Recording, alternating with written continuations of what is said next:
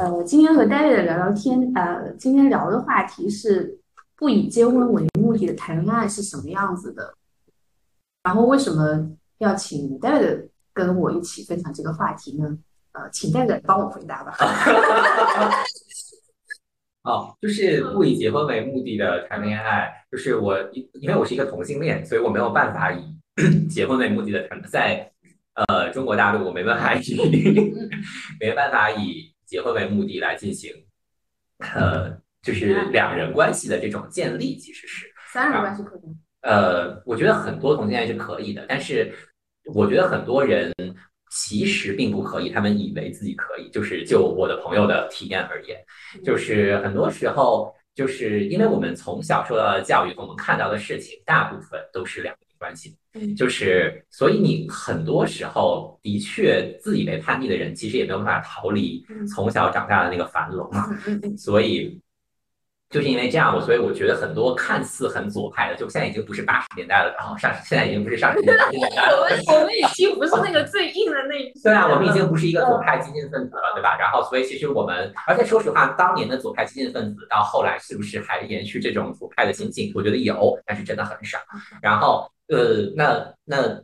他们现在变成了什么样子，以及我们是不是真的去认同说我们可以主持多元的家庭？然后，当然我支持这件事情哦，就是如果所有的各方都觉得很好的话。但是我目前看到的，就说白了，我是觉得，如果一对一的关系彼此都可能处理不搞定的话，哇塞，那你要是比如说一对三或者一对，我觉得人类还没有那么智能，人类其实他的情绪上还有他的智商上都不太足以 handle 这样的一个东西，这里面一定是有剥削的存在。我觉得，呃，怎么说？就是我是觉得，大家很多人的确是不知道自己要什么的。啊，大家很多人，就是我们，包括我们自己，就是包括我自己，都会呃，在自己想要什么，或者自己呃不。就是说实话，我是一个对自己还挺狠毒的人，我还挺狠毒的解剖自己的。但是我觉得最狠毒解剖自己的人是我的天才女友的那个 p o n d 哇，我觉得太他妈牛逼了。Sorry，不能说啊，我觉得太牛逼。是这个我不会剪掉的，真的吗？我不会剪掉。OK。啊，那方代就是我，我觉得他如果那个真的是一个自传型小说的话，我的天才女友，她可以如此面对自己内心羞耻的欲望，是我目前就是我这个这个阶段可能还，当然也有可能是因为我真的没有那么多羞耻的欲望啊，这我不确定。但我觉得他真的很棒。然后，但是我我已经算是一个很拿刀子剖开自己的人，然后我非常理性的解析自己的情感和自己的感受，但是我依然从小到大。对自己，就是我先，我今年三十二岁嘛，然后我对自己的想要什么和对自己人生的理解有非常大的渐进的，就是进步的深入的理解跟成长。然后，当然，我觉得人类都是这样的，就是你现在看两年前的自己，你就觉得自己两年自己是傻逼嘛？然后，如果你觉得两年自己不是傻逼，那你就想跟生活活。那就是因为你现在是个傻逼。对对，因为大家对于自身想要什么东西的。呃，需求很难解读，自己也很不明白，而且这件事情本身也是在动态变化当中的，你要随时都很明白这件事情是没有那么容易的。那光这件事情你都，你说说白了就是你连自己跟自己的关系都没有处理得了了，你就更不要说你跟一个人的关系了，更不要跟你说两个人的关系了，还有那个那两个人的关系，如果你们是一个关系的话，那等于说那两个人的关系你也要沟通。现在就是你每随着一个人的增加，就是。就是就是加加直接三对的关系嘛，所以说其实是很麻烦的。嗯，anyway，我就是觉得说，呃，我觉得多元家庭这件事情在理想的世界上是成立的。其实我有看那个，我应该是去年看那个波伏尔的传记嘛，好像是中信出的吧，那些感觉不是母四出的。然后 对，然后然后他他里面其实他跟萨特应该他们呃一直是处于一个多元关系呃多元家庭这样的一个尝试中的。然后，其实从他的角度来写，就是女性的角度来写的话，这中间呃种种痛苦，然后其实萨特这方面也有，就是每每一个人，包括他们两个人，还相对是那个这个关系中的高位者，然后相对这个家庭中的那些年轻的伴侣，他们的痛苦、他们的折磨，他们在这中间的种种疑惑是比他们两个人要更深的。所以我觉得，在他们这样的一群人都不太能够哦处理这件事情。但是我话说回来，我跟你的说法不太一样，我不认为。一对爱情关系，或者是某一种多元关系，是以幸福快乐为目的。那倒是，我觉得很多年轻人就是追求 啊，就是。但是我要讲虐待，就是我要讲的一点就是说，其实你是有呃，你是有条件虐待自己的，很多人是没有这个条件的。就你你虐待自己，你那个线不会，你你痛苦也就仅此为止，你也觉得痛苦。但很多人可能会陷入到一个让他的生活发生一个巨大的变化之中。哦，这个我这个我明白，就是我是觉得，呃，有些人，嗯，我就类似于说，其实有一些基本的概念是，呃，会抑郁的人，比如说啊，或者是会有一些精神问题的人，然后或者他会做一些非常奇特举动的人，其实是因为。就像基因一样，像你生理一样，有些人吃一个汉堡就会胖，有些人吃十个汉堡都胖不了。对，就是抑郁也是一样的，就是或者是内心精神压力的 burden 也是一样，他要有某一种特质去承受。有些人就是你同一件事情放到这个人，这个人就可以去自枪了，然后放到另外一个人，可能就根本就觉得无所谓。他能创作出一本以他为蓝本的一个作品。所以说，我觉得这些东西也都是不同的。所以的确，呃，我觉得每个人都有很不同的这种。就就像你说，就像我们今天想谈的，呃，以不以结婚为目的的两人关系，或者是呃爱情关系也好，或者是多就是多元关系也好，那其实这个东西，呃，它其实是需要一个，我我其实要发表很讨人厌的精英主义言论的，我不知道会不会被骂，但 anyway，我是觉得说，呃，首先这些事情你想要理解跟想要掌握是需要非常多的智慧的。然后，但我这个世界上绝大多数人都没什么智慧。那我觉得这其实是一个非常呃草根关怀的言论。我懂，懂吗？真的，因为我我是会没有，我其实就是要跟就是没有智慧的人说你们气疗吧，就是这样。最近其实有听到很多可能他相对我我认为他也是一个精英阶层的人，然后他就会呃讲，就是大家还是要勇勇于在爱情中袒露自己，然后去暴露自己，不要害怕什么。但我觉得就是他这个东西其实对于一些。我我讲起来可能有点难听啊，就对于一些没有智慧的人，这是一个非常不负责任的引导。我我是不太喜欢这种言论的。啊，我同意啦，就是就是大家对于所谓的袒露自己这件事情很不一样。就比如说那恋童癖要袒露自己嘛，恋恋童癖是一个没有办法治愈的精神疾病，就是他是天生就这样子。他如果这个恋童癖可以一辈子没有做任何的。就是犯罪行为，但他真的是 他，你想他要花多少？对，他是要花多少？对对对，精神的力量去克制自己的这个邪恶的欲望，就像你一辈子不尿尿是一样道理。然后我想说，哇，就是就是，但是这这些谁会理解？没有人会理解这个。我就是觉得，就是说，呃，双引号或者说是书名号“奋不顾身的爱”这件事是个很老土的一个说法，就嗯不太喜欢这样的一个说法。嗯，我觉得可能跟我们年纪大有关系。哎，知道是这样子的，就是我之前。我之前真的约会过一个十八岁的少年，但问题是我一定要非常确定，因为他是刚好十八岁生日之后一个礼拜我才认识他，虽然那时候我已经快三十了。然后呢，然后我当然就是觉得那个人超级无敌烦嘛，就是你没有办法跟这个人交 但是你喜欢他，没有没有，是 no no no no，那你为什么喜欢他？我没有就 dating 他，就是因为他长得好看，啊，那还是因为他长得好看。可是你聊了天之后，觉得这人不能聊嘛，就就赶就赶就赶赶紧断一断。然后，但是我没有删这个人微信，然后这个人呢，就是跟另外一个比他还小的人产生了一段虐恋。嗯，然后我本来以为哇，这种强度的恋爱，他们类似于什么强度恋爱？反正一天吵八次架，然后这种，然后就是对对对，然后我觉得。嗯，就是那种，你知道，小孩子总是可以说出那种“天哪，我这辈子再也不会恋爱了，我这辈子再也不会心动”，然后大一个礼拜之后，我二十六岁，我都在说这种话，我说我再也不会爱了。OK fine，然后，然后他们真的就是那种，就是各种互相的纠缠，然后啊，他们觉得自己的灵魂受到了，就是啊，但你其实说出来看，作为一个呃做电影的人，我觉得哇，这就有了灵感是吗？狗屁，就是不值得一写。对，这种烂太垃圾了。对啊，这个桥段太垃圾了。他甚至都无法称为狗血，你知道吗？就是，比如说，比如说这两个人谈恋爱，类似于那个小孩子。给那个上，就等于说十七岁的人给十八岁的人，然后不是，比如说那十七岁的人零用钱存了两万块钱，然后全部花给了他，然后他就觉得说，啊，是吧？类似于这种吧。然后就比如说那个什么二月十四号送了可能九十九朵玫瑰，然后就这种事情，然后两个人一起怎么着，反正就是呃，然后我觉得最扯淡的，或者我觉得最扯的一个是这样子的，就是那个年纪更小的人，为了让那个年纪稍微大一点，就是跟我那听过那个小孩，然后。地铁上有座，所以他自己坐回终点站就占了一个座，然后一直站到他上车为止。我觉得真是纯逼了。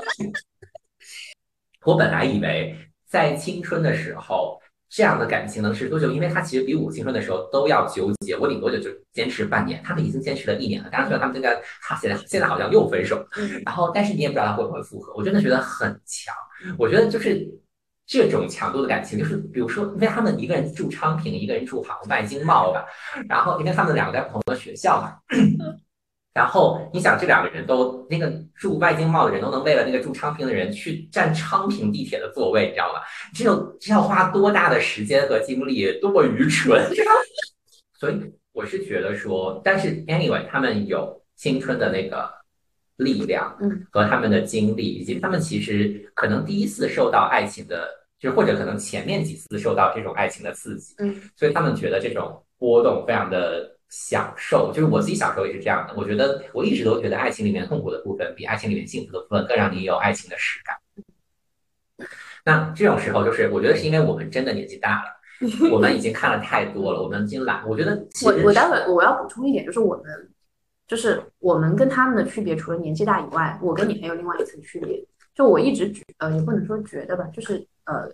因为这种建构的原因，异性恋的爱情始终和同性恋是不一样的啊。我他一定会考虑更多现实层面的东西，他 那种精神动力很纯粹的，就是我就为了你。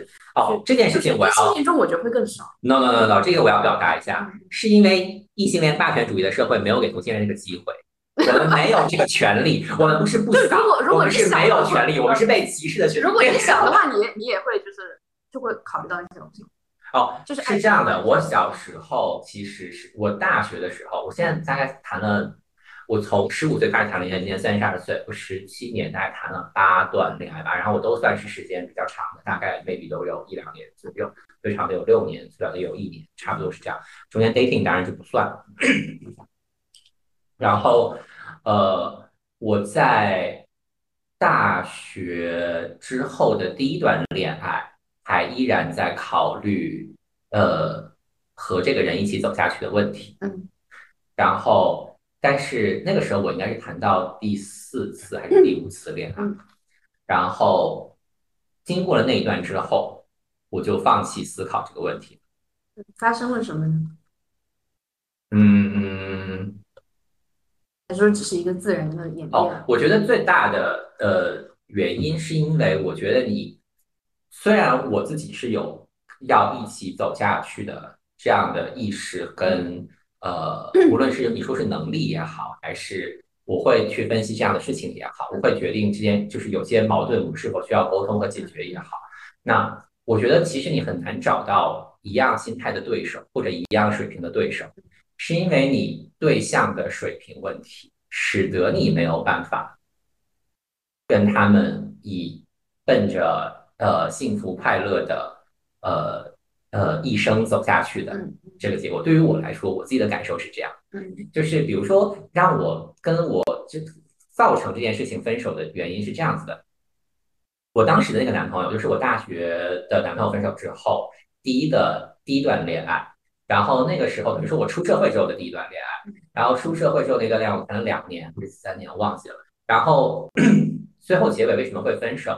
是因为这个男生要行婚，然后是因为他是一个新疆人，然后当然他是一个新疆的汉族，是个讨厌大眼睛的人。我喜欢大眼睛的人。OK，呃，他是一个新疆的汉族，然后他爸妈非常的传统，然后他爸妈好像也是什么军队出身这些。啊，新疆都是建设兵团。然后他特别逗，他呢为了他的前男友，然后为了证明对他的爱非常愚蠢也是，然后那个去找爸妈出柜，然后他爸就真的。就是生心脏病还是什么就住院了，然后呢，呃，他就被迫去跑爸爸妈承认说，哦，不好意思，我又换回来了。对，我想错。对对对，我之前是误入歧途，然后其实是一个异性恋，大家其实根本不是。嗯，然后呢，所以他在跟我谈恋爱的这段时间里，然后他虽然表面上，但是他也是一个非常 civilized，也是一个很高学历的人，然后他也表现出来自己非常。对于对于就有同性，就是对于爱情关系的健康跟开明的那个呃向往，跟就是类似于他是一个很呃开放的理性和当代的态度去讨论两人关系的。然后呢，但是在行婚、买房、买车这种问题上，我发现他永远都先斩后奏。嗯，他会先找好一个行婚对象，甚至他已经已经要领证了，他才跟我说啊，你要不要见一下？我我找了这么一个人，我说然后呢，比如说他要买房子，然后呢，他呃，他就说我决定要买这个房子了。然后我说，那你是要我去住吗？还是我不用跟你去住？他的房子也在昌平了，我跟那昌平这个地方。然后我现在跟这个，我跟我最近男朋友分手，那个那个那个那个那个男朋友也是一个昌平，那个男朋友之前也在昌平。对，然后他要买很远很远的房子，但是我一般都在东北京的东边工作。那呃，他买那个东西就会造成我。生活状态非常巨大的影响，他没没完全没有要跟我考虑，然后我逼了他，最后结果就是跟我说，他爸妈可能每年都要来住个半年，然后所以他必须要买一个足够大的，可是他又不想付房贷，所以他爸妈给他的钱，他只能买到足够大的房子上，买到那个位置。OK，我我没有要指摘这个人不想付房贷，然后他想，这没有问题，我觉得这没有问题，他爸妈有能力，爸妈就这样子，我觉得挺好。这个没有问题，但是问题对我来说，我在于说，呃，我当然可以同意这些事情，可是为什么你在这种我觉得人生很重大的事情，因为现在其实没有什么太大的事情吧？我觉得行婚，然后很大了，买房这件事情最大了，对，都已经算是你人生中很重要的事情了。你为什么要通知我，而不是先跟我商量一下？然后，如果我认为的两人关系比较理想的，当然是呃。我们就说夫妻关系好了，就是夫妻关系一定是最亲密的，然后你需要跟他最多的沟通跟保持一致，就是 keep the same page 嘛。然后呢，你们决定一个 对外沟通的策略，然后再去呃根据外边的反馈来看你们的策略要不要做更改。我觉得大概是这个样子，就是你们其实更加是一体的内容，当然。包括你以后如果就算有小孩，就算有爸妈，其实都是更核心一点的内容，就都都是更外围的内容。那 他的概念就是我在跟他爸妈抢顺位。啊，嗯，就虽然他是个同性恋，但在这点上，我觉得，嗯，用一个，嗯，是，但是我后来就我也能理解他这种问题，因为他你你我插一句，你这个让我想到一个段子，就是那个你应该也见过，是个同性恋段子，就是山东的那个。呃，一对 couple 回去以后，她要让她的那个男朋友不让上桌。我懂，我懂，我懂。我想到是是是。好，然后说回来这个事情，就是我可以理解。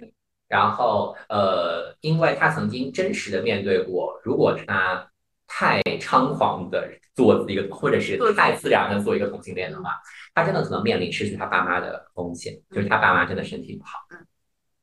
所以他可能被吓得更缩回去了。嗯，然后，但是这件事情，呃，我觉得我跟他沟通了很久，那也没有到很久，其实就大概几天。然后包括最后一晚，我真的，我把我的这个，我觉得两个人应该先沟通，之后我们再决定策略。这件事情是我觉得理想的两人关系。这件事情可能他还换了八种方式，不同的比喻、类比、故事来给他讲。你这个跟我很像，他就是听不懂。我觉得那这件事情我真的没有办法，而且我已经摆在他面前。我现在还，我当时我们一起住，我已经收好了行李。我说，我甚至可以接受你现在骗我说你可能去自己去感受。然后，但是我其实也没有很想分手。你知道，每次分手就后面我们在谈这个事情，分手的谈恋爱很烦的。我觉得他其实真的无法理解这个问题，所以我而且我把我最后的底牌已经亮给他了，就是你要么失去我，要么至少假意接受。我的逻辑和我的观点，但是他没有办法，然后那我就最后跟他分手。嗯，OK，对。然后，所以这件事情让我觉得，首先我很难找，就是我觉得在社会上出社会之后，我首先一很难找到聪明人，的确是，我觉得呃。教育背景就是很严苛的成绩筛选，使得你有一些智力还不错的人被被成绩筛选。然后呃，这件事情就是这次分手给我一个，就是给我带来的思考是说，我觉得真的很真的很难找到一个在同性恋里面跟我呃这种人方向很一致，然后可以沟通，然后可以有呃。你让我们，我不知道大家知不知道啊，就是有一个叫 Fred 跟 Ted，其实是一对北大的 gay，他们两个从学校一起谈恋爱，一直谈到现在，他们现在已经四十几岁了吧，应该。两个人在美国，一个人做药剂师，一个人在华尔街工作，然后一直也感情非常非常好。呃，嗯，这两个人就是我一直我大学谈恋爱的时候一直以为我就会变成他们的，然后 我我跟大学男朋友谈了六年分手嘛，我真的是没有想到，就。然后就他真的是破坏了我就是对于自己爱情故事童话这件事情的，就是所有的幻想。对，然后呢，呃，我是觉得说你真的很难找到一个对手跟你有同样的水平，一直可以走下去。同时你要走的这段路其实很长，然后你又一直在成长。那比如说，哪怕你三十岁走到七十岁好了。你也要走四十年，对你们他就算三十岁了，OK 的。Yes，你们四十岁就不 OK。每个人都在变，你也在变，他也在变，你的需求也在变，他的需求也在变。所以你如何在一个没有其他社会压力，类似于婚姻、家庭、小孩等等事情绑架的情形，也不是绑架了，就是规范你的情形下，让你们一直靠两个人健康的爱情关系走下去？这件事情真的，我觉得不能说没有，但我觉得概率很。这个事情就是其实说明了一点，就是异性恋可以走下去，它就靠的是这这些东西的约束。我同意啊，因为首先我还是非常深刻的认为，呃，那种像刚才我说的那个 dating 的十十八岁小男生的那种那种。哇，那种感觉，那种激情澎湃，然后每天呃天崩地裂的爱情是不可能持续很久的。我觉得这个是人类生理的极限，就像你不可能每天就是你不可能按跑一百米的速度跑一千米是一样的道理。就是你精神也有这个极限，没有人是体力也够不上的，对吧？就是你们看到顶楼第三季的时候，你不觉得很烦吗？但我四十岁，我是不可能跑到昌平去站站地铁的，就很累。四十岁没车也太惨了吧？那人家可能是一种浪漫的感觉，可以叫滴滴。啊，因为就是只有比较懒惰的人是这样，sorry，OK，呃，反正呃啊，但说实话，我觉得十七八岁的时候陪到年轻人好的，总好过你四五十岁。那是的，就我跟你讲，四五十岁，我觉得很多老男人是这样的，就是他之所以会出轨一个很年轻的小女孩，就是他突然觉得自己被点亮了爱情，然后我明白，跟一个老男人谈恋爱的时候，你就会很快进入到婚姻的那种那种语境下，你们聊的就是那些东西，你就会觉得你谈的不是恋爱，但是你跟小男孩谈的话就不太。我觉得不一定，对对，当然不是绝对的，这个不是。没有，我觉得是这样子的，就是当是是是，我有一我我有些朋友，我我我有朋友已经跟我跟我差不多大，已经离两次婚，我觉得真的太棒了。但是因为他每次结婚啊，他第一次结婚的时候我们没有觉得傻逼，第二次结婚的时候他都没有告诉我们，你知道吧？就是不好意思。对呀，啊，我说他后来离婚的时候，我就跟去酒吧跟他拍手，大家活该。到底不跟我们讲？会结婚吗？他桃花超多，不是很确定。OK，fine，无所谓了，就当分手是了。对，然后是这样子的，就是呃，我个人是觉得，呃，嗯，哎，我们刚才说什么？我有点忘记。我们就是说到那个，你很难碰到一个跟你很相近的人。对，所以是是这样子，就是哦，我不我不认为那个怎么说，呃。异性恋的婚姻关系是一种枷锁，或者是那些的。它其实有点像写，如果我们以写剧本或者做电影这件事情来，呃，那个那个什么的话，来来做比喻的话，其实就是你的主角团队，呃，有不同的任务。嗯，就是你你刚开始的时候，主角的团队是谈恋爱，然后谈恋爱的你的目标其实是两个人结婚嘛，然后两个人结婚仿佛就是在告诉你这个恋爱有一个，你听我说完，就是就是我觉得你只是看拿能观众的角度上去去去看书啊。就是他们两个他们谈恋爱，然后你第一个你比如说你第一幕的结尾可能是结婚，然后你结婚完了之后呢，下面一个目标可能是买房子生小孩，比如说是这样。当然有人前面是买房子，sorry，现在可能年代已经不一样。然后 OK，你第二可能就是生小孩，然后 后面就是小孩教育，然后就是什么家庭会面对新的任务，就有点像电视剧，你知道吗？就家庭会有新的任务来，比如说你爸妈生病，他爸妈生病，大家陷入了某些财务危机，然后就是这些东西就是变成你新的任务。你们两个人现在组了队了。所以你们现在，你们的你们后面的任务不是让你这个队的感情其实保持亲密，而是你们两个人组队去看，会去打怪了。那后面打怪的内容就会让人忘记以前你，因为你们的目标已经不一样了呀。你们的两个人目标已经不是谈恋爱了，你们两个目标现在是出去打怪了。那已经你出去打怪了之后，那就比如就是一直打怪打到最后，你发现你们异性恋，因为你们有。呃，你们呃，我觉得怎么说？我觉得婚姻关系呃，有很大程度上也架构了呃，大家的人就是这种多，就是你自古以来的这种人生目标，跟你人生每个阶段被认为成功和呃呃失败的这种世俗标准。那所以说，它可以被成为一个大家公认或者大家不用特别呃。去思考就可以接受的任务，然后带着这个任务往下走，就等于说你。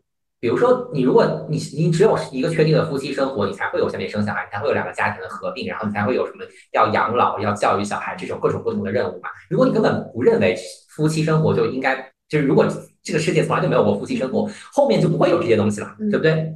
我我我要就是我觉得就是说，当你是一个异性恋，尤其是你已经嗯，应该我觉得以我们现在这个就是整个保守的倾向，保守就是非常。呃，越来越保守是第一，然后经济也越来越萧条这种情况下，然后环境、舆论各方面也越来越不开明的情况下，其实作为一个异性恋，他基本上除了在十七八岁，他到二十五岁以后，他已经会很迅速的把婚姻带入到他这个恋爱的前提。他这个婚姻，他不是说你到结婚以后我的目的才变的，他其实他在二十五岁的时候，他谈恋爱的目的就已经变了。这个东西，这个目的会非常严重的塑造他恋爱的一个感觉。我觉得这个有点。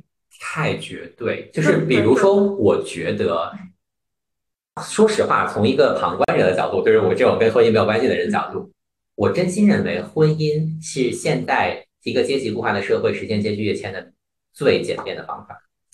呃，所以我其实非常支持你。你你这个说法就跟就是说，你比如说你你考大学你就可以怎样？其实很多人的婚姻，他不是人人都能。就是有那样的一个婚姻的啊，我明白啊，但是，所以我其实对于概率就概率也很低，我觉我觉得，那我觉得就就我身边的概念而言，我觉得概率其实不低，尤其是朴素的男的追到富二代女的的 这种概率真的太高。是的，是的，可能因为。就是我们两个两个区两个区别，第一个是我觉得你身边整个的你的你身边的人，他们的那个阶层就是比我要高很多的，这是第一点。第二点不，首先你就比我有钱很多，这是第一点。第二点就是说你身边男性要更多，而我身边是女性更多的。啊女性的视角来看，大部分是就是另外一个方向。是是是是，但是我哦，首先一呢，我也很支持，就是。就是长得漂亮的女生把自己弄得非常漂亮，然后她其实自己也知道自己没有什么本事，然后去夜店钓凯子，然后如果能够结婚，然后就这样上，我觉得这事情其实无可厚非啊，对吧？我我对你没有什么要评价的。对于我来说，就是一个怎么说，呃，生存法则导致的一种方式，我觉得没什么。就是虽然我不会去做这个事儿，我也没有觉得这件有什么可可骂。是，也 是，然后呢，呃，对于男性而讲，我周边真的是那种很讨人厌，就看起来，呃，怎么说？我也不想说人家是小镇做题家，反正 我就是小镇做题家，但我不是讨厌的小镇做题家，就是就是，我觉得你不算是我我我其实有点难，因为他做题也不行，是吧？嗯，也有时候也还，如果还能做题，那对我们来说没有这个差别，就大家都是上我们学校的嘛，对吧？就是做题，那就对啊，就是你，anyway，就是，但是靠跟富二，因为说实话，好的直男真的太少，嗯，是的，所以那种看起来好像还不错，其实我们跟他熟的人都知道这个人是一个傻，嗯，something like，比如说孙雨晨，对吧？就是，不上我们隔壁，对吧？然后。对吧？你其实，你如果光看履历，就是我真心觉得很多丈母娘会觉得这女的这俩还不错。刚才我那个已经离两次婚的女朋那个女女性朋友的第一次婚姻，我觉得也觉得很经典。呃，他们也是大学认识，他们在 LSE，然后一个人是就是男生是非常高阶的公务员的儿子，然后女生呢是一个呃就是民营企业老板的女儿，也算是门当户对了。然后他们两个也是，你想伦敦政经认识，然后一堆玩的很好朋友。后来你说这些朋友全部都就是互相撕逼，都都散了。Anyway，然后呢，他们两个婚礼也办的，就是反正两个人一直谈恋谈的也很好，然后婚婚姻很好，婚姻直到他们结婚之后。但是你知道这个女生其实还是很独立的，她是一个非常非常有本事和有能量的女生，所以她其实有很多困难的时候，刚开始都不会跟朋友讲。OK，她第一次遇到的呢就是她老公让她变卖婚前财产去给她爸妈换，跟她老公的爸妈换房。嗯，后来就是后来我们总结，就是她老公一直认为她那个家庭是他们爸妈这个大家庭的其中一小部分。嗯，就是这种是按我跟我某一个刚才说那个强调我分手的逻辑，我是完全无法接受。嗯，OK，然后呢，最严重的一次是说，呃，因为当时经济不好嘛，然后。她的就女生的爸妈生意上出现了非常严重的困难，他们跟其实就是呃，反正他们因为某一些问题，所以被公安局关起来，其实是很小的问题，就是，但是他，但是他们被被拘留了，然后女生当然就很，你想你爸妈被拘留，自己都不知道怎么回事，你爸妈也不想告诉你，虽然后来知道这个事情不是很严重，你也你也你也能办法，他就请假大概两三个月回老家去处处理所有的问题，然后呢也把爸妈捞出来，但是等他把这件事情做完，大概两三个月之后才发现她老公从头到尾没有联系过她。她觉得这件事情非常惊人，就是她离开她老公回到老家两三个月，她老公没有电话啊，我觉得偶尔打微信，题材好好适合拍电影，没有高级啊，也高级哦，我非常讨厌文艺片，然后 OK，她老公更不要说来来她她老家找她过来帮她忙，什么都没有发生，没有问过任何事情，因为她老公我们觉得啦，就是如果按她老公，他就是一个非常传统的男性思维啊，他觉得你嫁来我们家就是我们家的人去。那个弄你们家的事情跟我们家没有关系啊之类的这种这种，就是你回去弄，我放你回去弄你你们家的事儿都已经算是很不错了，这种感觉。OK，因为这件事情跟他，因为这件事情跟但说实话，是不是还有别的事情？我不知道，我觉得应该还有。然后，而且我说实话，我也不认为都是那个都是那个男生的错，我觉得也不一定。其实这个男生能做这样的事情，他一定会有其他小问题，他不会只在这一。我首先觉得说不一定女生完全没有问题，只不过女生是也没有。也没有会跟我们说问题，不重要。对对，不重要。但是我觉得我是那个女生的朋友，这女生要跟那个男生离婚，我觉得非常正常。婚后那件事情是，结婚之前没有经历过任何大事，谁会知道这件事情？嗯，是的。你结婚之后就觉得说，哇，这个人就是，而且你知道他是一个非常著名的那个男生，现在工作也很好，他是一个非常非常非常著名的企业家，就是所有人都知道的企业家的助理。然后。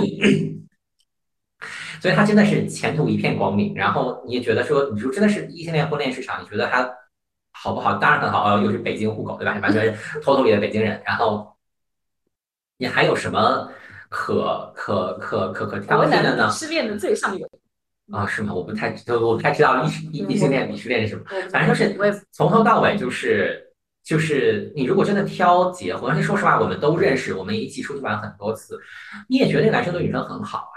然后你也觉得说，因为女生就跟我似的特别强势，嗯，然后我们就是强势的人跟强势的人做朋友嘛，然后所以你好像一直都觉得是我们在欺负别人似的，但其实完全不是这样。嗯，反正我是的确认为，在异性恋这件事情上，这个这个试错成本真的太高了，尤其我觉得对于女性的试错成本，它有生育在这里。呃，这就是说实话，我再回回过头说我们今天的那个主题。首先，一，你是不是把一对一的婚姻呃的婚这种爱情关系看作你人生呃这种爱情关系的的一个目标，呃，你要追求它这件事情，其实一是这是你自己的问题，你要先问你自己。如果你就是你想富二代女生，她如果真的跟爸妈说，我就是想去金子银行领一个小孩，我要去美国生，把这小孩生下来，她能不能 OK？肯定可以 OK 的，总比她当。同性恋好吧，对吧？然后我们就说那个富二代的异性恋女生这个这这个问题，她如果自己 OK，她可以跟爸爸妈沟通。但是，爸妈当然他爸妈肯定会面对阻力，但是我觉得阻力有多大，是不是完全不可克服？我觉得不一定。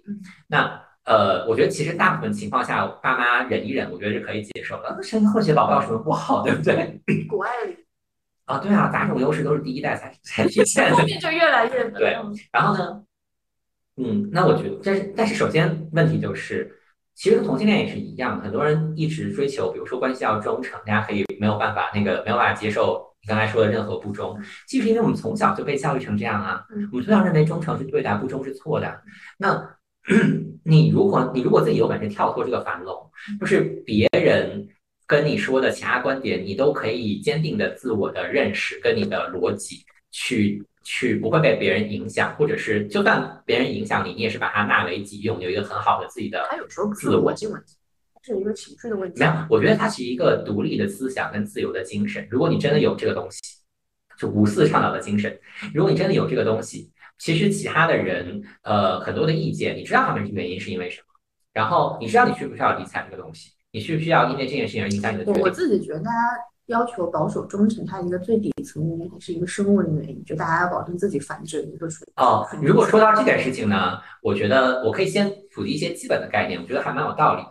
就是为什么女性喜欢男性精神上的忠诚，女性对于男性肉体上的出轨其实接受率很高。就是就二十年前的研究，大概就有两成，就是三分之二的女性是在呃接受调查的已婚女性是在已知丈夫出轨的之后也不会选择离婚的，是占大多数的。我觉得现在我不确定这个数字会有什么变化，但我觉得它应该也至少一半一半吧。只有女性会不停的问你能接受精神出轨还是肉体出轨？对，然后再问。但是男性其实对于女性精神出轨不 care，不 care，问题不大，他只 care 女生肉体出轨，对，就没有问题。那回到一些研究上面的理论，他们是这么说的：，因为男性无法判断女性生下来的孩子是不是自己，就是至少在就是天性那没有基因检测这件事情之前，他无法判定女生生下来的孩子是不是自己的，所以他对女性的肉体的。那个出这个的的的忠诚非常在意，因为他关乎到自己的基因是否可以得到延续。嗯，但女女但女性，因为中国的是女性，但女性为什么开始男性精神出轨？是因为女人类女性。在生育和抚养幼崽的时候，会有经历超过任何其他哺乳动物的一段非常 vulnerable 的时间。人类幼崽真的太弱鸡了，好吧？人家长颈鹿，哇塞，像屎一样拉出来就可以跑了，同学们大笑的。然后努力还可以把自己自己洗澡，而人类幼崽的，人类幼崽连自己尿尿都不会，拉屎都不会自己冲去。其实现在这个教育时间也越来越长，以前可能十来岁，现在可能要对。说来说说到正经的。就是等于说，呃呃，在这一段呃怀孕跟养育小孩的期间，的确会极大的影响呃女性的生产力。就是我这次谈恋爱之后，真的，我我我大概我是三个月之前分的手，然后也是一个比我小一些的人问他分手，然后我们两个谈恋爱断断续续，我们有分分合合，大概两三三年三四年差不多这种。水平，然后分手的原因其实很简单，就是因为他去了外地工作，然后呢，他去了外地工作之后，他每次去外地，比如他回老家，去外地，你会发现说前面一阵子他就很热烈，然后后面就会就死了。这个人就是你一星期不理他，我试验过，我是试验，嗯，你一星期不给他发微信，他就一星期不会理你，然后他也的确是不会想到你，然后但是他回来的时候还是依然跟你谈恋爱，谈得很好，我觉得这没问题。然后当然大家你知道现在疫情嘛，我不可能。就就是 OK，你有事情的时候，比如说你要来寄个东西，你要买个东西，东西缺了，然后就是就是少了东西过来找我，或者你有什么不确定的事要跟你商量过来找我。然后平时你没有让我感受到我身在一个爱情关系当中的快乐，这个对我来说就是只有尽义务没有享受权利这件事情我是无法接受的。然后呢，我就跟他沟通了一件事情，我是说我们 呃。因为他其实也不是很远，我在北京，他在天津，就是甚至很难，就是我觉得跟昌平近一点吧，甚至有可能没有没有，其实没有昌平近，但是问题就是，我觉得这件事情没有到那么过分，就是我们可能一一周两或者两周见一次，这件事情很过分吗？我觉得觉得还好，对啊。但是呢，他一是很惜命嘛，他觉得疫情，然后如果他要北天津回北京，他觉得自己会得病，就类似于这种嘛。反正 anyway，然后我的态度也是，就是我觉得这东西必须得到改进，否则的话我真的没有办法继续谈恋爱。然后后来他考虑了大概两个礼拜之后，我说要不要我们就分吧，好，我们就分了。然后呢，结束了这段关系之后，我其实在这段关系里面，因为这段关系里面很长时间都在疫情嘛，然后我们就是很多时候都分隔两地。我就发现说，哦，我不是没有谈过异地恋。我大学的那个男朋友，我们四年当然是大学在在一起，然后两年之后他就去了国外读书，然后我在那个北京工作。那个时候我们就异地，但我们谈的非常愉快。然后，所以我其实是有谈异地恋的经验，而且我其实高中就有谈异地恋的经验，就是就是，嗯，所以我觉得异地恋其实是可以谈的很愉快的，只要这两个人素质够，这两个人够聪明、够技术，然后有这个水平谈恋爱。但当然是需要两个人。我觉得我。够，我测验过，我够啊。然后，那如果对方不够的话，你也真的是没有办法。那呃，怎么说？就是，但是，所以你知道，这三年来，我其实感受到的快乐很少。然后，但尽的义务很多。然后，事情也觉得，然后对我来说，我我我我现在已经年纪蛮大了。然后对我来说，你如果又要重新去谈一个恋爱。就变成你要一你要减肥嘛，就是类似于我现在我要在，如果我平时真的出现在婚内市场，我会比现在瘦二十斤，然后还是就是会有点肌肉啊，大概是这种样子，然后嗯会把自己整整理的更好看一些，然后该去做造型做造型，该买衣服买衣服，我现在已经大概三年没有买过衣服，然后就类似于这种感觉，然后你还要重新再了解一批人，然后你要在里面挑一个你觉得真的有可能是矬子里拔将军，你觉得那个还不错，你要一定要谈吗？还是不一定要谈？我觉得真的也对。所以我其实自己，因为我自己本身是一个付出型的人，我觉得对付出和接受这件事情没有，我没有指摘这件事情。我觉得有人付出就必须要有人接受，不然的话两个人都付出，这这这这关系没法过了。嗯嗯。但是作为一个付出型的人，如果你我花了时间、精力、金钱。然后，但是我没有办法感受到爱情的滋润，这件事情我是无法接受。你情绪价值你还是要接受的。对，情绪价值这个都没有接受，那就是的，是的，是的。那就是对于我来说，这件事情试错成本又很高。说白了，对于付出型的人，试错成本很高。然后我又没有觉得说他真的带给我，我觉得我上一个对象非常理想了已经。然后如果我真的愿意接受，其实跟他这种谈一辈子，他真的也不会出轨，就算他。一礼拜不理你，他也不会再理别人，就是这样子。然后他也是一个非常稳定，长得也非常好看。然后 OK，就是嗯，人也非常可爱。你见他，你你见到他的时候也会觉得，就就而且你见到他的时候，他也不会跟你有什么隔阂。你你们隔很久再见面，你依然会觉得你们是爱人。如果我愿意接受这种关系，我也跟他跟跟这个人可能至少过很久。但是呢，呃，我不接受。然后我觉得这不是我想要的我的爱情关系的质量。但是我想要追求我爱情关系的质量，对我来说是成本太高了。所以这段时间里面，我大概三个月吧，我也完全没有，我也没有积极的去让自己变更美。然后 我也没有，我我连那个什么这种交友 APP 也不下，我也不去社交。然后我也没有想要看，就是我完全没有想谈恋爱的动力，因为我没有看到这个东西的给我的 motivation 吧，对吧？就是你之所以会想谈恋爱，是因为你觉得谈恋爱。感受好也好，或者比如说叫，比如说像我刚刚说的那个绿茶想就是攀龙附凤也好，或者就是男生想实现阶级跃迁也好，我觉得都行。就是你总是要有那个 motivation 去去谈恋爱嘛，我就是完全没有这个 motivation。我觉得这个其实是我很想，就是你跟我说这个主题之后，我很想聊的一个事情。如果是不以结婚为目的，就是没有在升级打怪之后。就是没有在结合之后去做升级打怪这些任务的情况下，你只是要结合。嗯，就是你知道吗？就我跟你聊的一个点，就是说，我觉得你太典型了。就你除了情绪价值，你什么都不缺，然后你也恰好没有婚姻这个外外在的一个约束，是。然后你也不需要用它来实现经济跃迁或者是什么什么东西。就你真的就是在谈恋爱。对对，所以我觉得，就想这样的一个情况下，他是怎么去考虑这件事情的？呃，我现在的心态其实很朴素了。我觉得很多以前想的很复杂的事情，到现在都变得很朴素。总之就是我现在的心态是累了，就是我没有看到，一方面是累，一方面就是你也觉得，就是我觉得人的内心其实都有一个一笔账，一个天平，只不过有些人能意识到，有些人不能意识到。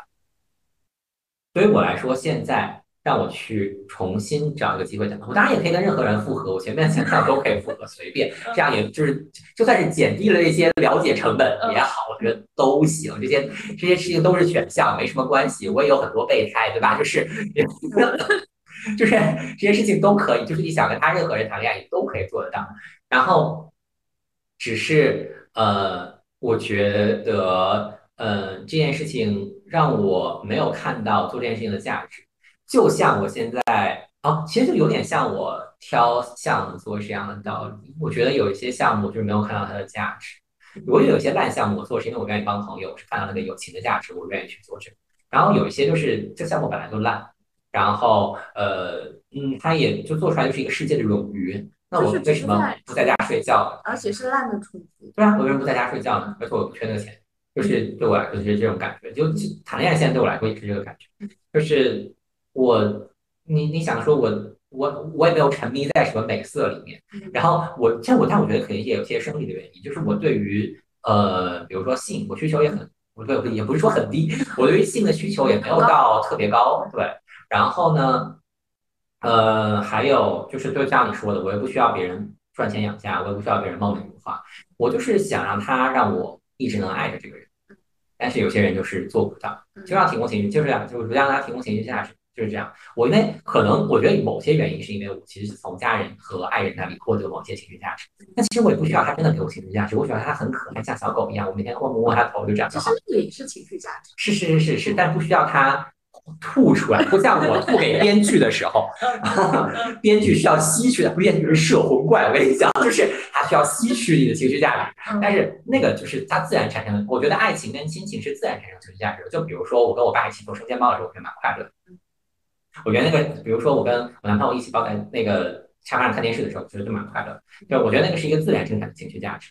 然后呢，呃呃，就是因为，但是但是这件事情怎么讲？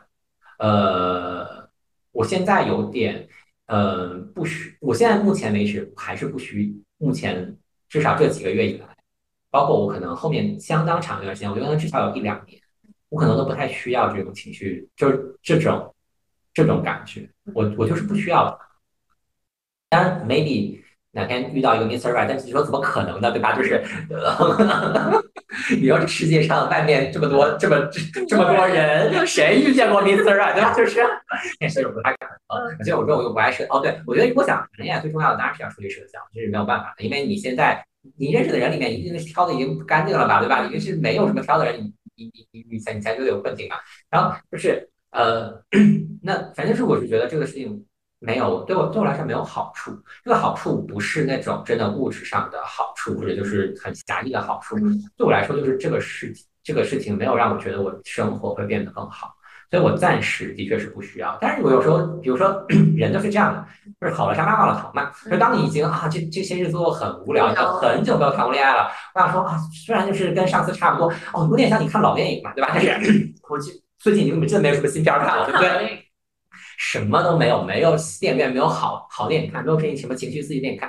你可能把把以前片淘出来，我昨天看的那个什么，哦，我昨天看亚当森家，我前天看的那个《哈利波特：阿斯卡班 阿斯卡班的囚徒》嘛，对吧？就是，对吧？你说你就有点类似于这种感情，就虽然呃你没有那个，但你其实也没什么其他事情做，然后你也没有什么，就是你你那张是有空虚的，然后你就你虽然你也觉得。一样，没有什么进步，然后就是一个重复的轮回。但你觉得也可以开始，没有关系。我觉得人呢就是这样。然后，嗯，对，嗯，所以怎么讲？我觉得我现在其实对于爱情就有点像对于工作，是一个很倦怠的状态。嗯，你有想过，就是你之前有想过，比如说，就是出去结婚吗？哦，我爸妈其实有呃思考过这个问题，他们有哦，对我其实跟我妈是出柜，我爸其实不是。然后 他们认为，就是我知道我那个什么的，那个我性取向跟我平时这种做派的人认为，就是他们很推荐我出去，呃嗯，移个民呐，然后结个婚呐什么这些，他们觉得那种会过得比较不错。嗯。我大学跟我大学的男朋友，本来我们两个想毕业之后就去加拿大结婚的，因为那个时候已经可以结婚了。当然各种原因没有成型，但其实我觉得当时没有成型的原因是因为对方真的没有认为结婚谈恋爱有什么区别，因为他当时真的很小，他是十四岁上的我小，他是一个儿童少儿班的学生，所以他毕业的时候才十八岁。然后那个时候他就已经出国读书了，所以那个时候的确我我要是那个时候我也可能觉得说啊，只要你。有爱情，可能结不结婚没什么差别之类的。然后那个时候我们就各种原因没有去，然后再后来我就觉得说没有必要再，就是我也没有遇到说我真的很想去这样的人。那就主要是会遇到，我也没有遇到，我也没有跟比我有钱的人谈恋爱，对吧？你何苦要冒这种法律风险？所以其实你觉得就是比如说要结婚的话，就是经济还是一个很重要的考量因素。嗯，我觉得要离婚的话，经济是一个很重要的考量因素。就是结不结婚，就是是这样子的。就是我其实这个，因为我不需要细想，所以我也就没有细想。对于我来说，就是结婚就面临着你很有可能离婚。那对于我，就是财产风险。对啊，就是一个说白了，就是一个有产阶级。我真的不太想跟一个无产阶级结 婚。我何苦要给他一个机会过来分我钱呢？就是你何苦要让他阶级跃迁呢？但如果就是我去跃迁别人，我可以啊，默多克我都可以接受，没有关系的。好残酷，婚姻的现实就是如此残酷。没有，不，只是因为我不需要思考婚姻，婚姻对我来说其实没有什么意义。对我来说，就是跟你今天去做哪个项目和今天做哪个工作没什么区别。就是我觉得很多人，如果你如果你这种，如果真的有人。我觉得未来大家经济越来越差，大家肯定就是越来越没有办法印证。你就像大家现在都在考公嘛，都在卷体制内嘛，就是因为这个大环境就是这么差，所以大家现在也不太想谈那种就是占地铁座位的恋爱。异性恋是这样。哦，但这个事情其实说实话，我曾经看到过一个 Soul 的那个 Soul A P P 的，不是，是 Soul 的。Poster 宣传一个广告，我是不是跟你讲过这个事情？就是他 poster 里面写了一段话，就是现在所有的申请都被叫做舔狗。对于我来说，我也是，我也有过爱而不得的时候，我也不是很出师，每次都都都成功的。然后呢，呃呃，所以我自己当然就是你，如果从现在的标准看，那就是舔狗了，因为对方不喜欢你，对他好，然后你对他好的时间还挺长，可能 maybe 有半年一年，这就是舔狗了，对不对？然后那。呃，怎么讲？呃，我会，我还我还用本行电影讲，我觉得真的特别典型。然后《大鱼海棠》，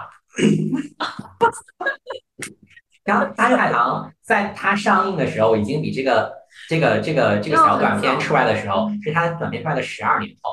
我忘了它是不是一六年上映的，反正 anyway，它可就我们就拿这个东西来说嘛。书的时候。对。我们我们我们就拿它来说吧，就比如说它是零四年出的短片，它一六年上映了电影，然后上映的你看导演都分手了，对吧？然后然后呢？他好像要出二了。哦啊，我们不予置评。然后呢是这样子的，呃，他如果在零四年的时候就真的出了他那个电影，我相信他有可能成为一个爱情片，但他的票房不可能那么高，我觉得保险还是挺牛逼，很会发。嗯，然后找个一下，是这样子，就是那个那个那个呃，但是大家在比如说，我觉得其实，在二十一世纪，大家出来很多新的词，比如说绿茶婊，比如说舔狗，然后比如说就是圣母、白莲花什么这些东西，是因为我首先不觉得有一些。这些故事的主角真的是应该被鄙视的。当然，我觉得前面那些词都是带有鄙视意义的。嗯，我觉得很多这种故事并不是特别值，并不是每一个都值得被鄙视。肯定有一些真的是很精彩，然后很很感。但大鱼海棠被鄙视是因为其他的原因啊，主要还是烂。嗯，不是，或者我只是从我只是从就是感情观这件事情来说，这十几年来，或者包括就我们就说这二十二年来吧，两千年到二零二二年，其实整个社会。整个中国社会的感情观都经历了新的变化，就是大家其实我们或者你们把把世界把眼光放得更长，然后从八十年代看到现在，对不对？那除了感情以外，其实很多的理想或者是更务虚的东西都会被越来越抛弃，大家都会越来越务实。那所谓的感情上面的务实，当然就是我找到了一个人跟我很合适，同时我们过着大。普遍认为都还不错的日子，嗯，对吧？就是感情上的务实。那不同阶级的人，不同阶级的务实，对吧？然后，那我觉得就是都是这么一个这么一个感觉。但是，呃，那种呃澎湃的恋爱，那种情绪给你的感染，然后以及你你就是所谓的理想跟务虚的东西。真的对人的精神是没有意义的吗？我觉得不一定。但是每一个人都要该该这么干吗？当然不是。所以我的意思是说，因为这些感情观跟社会演进的变化，大家渐渐发现了，这个人其实是绿茶婊，这个事情其实是舔狗，这个其实是白莲花，它其实不是。我们再往回看，我觉得最你知道我小时候最喜欢的童话故事是《海的女人》，海的女人她不是一个舔狗吗？大舔狗好像最后还变成泡沫，简直了。那。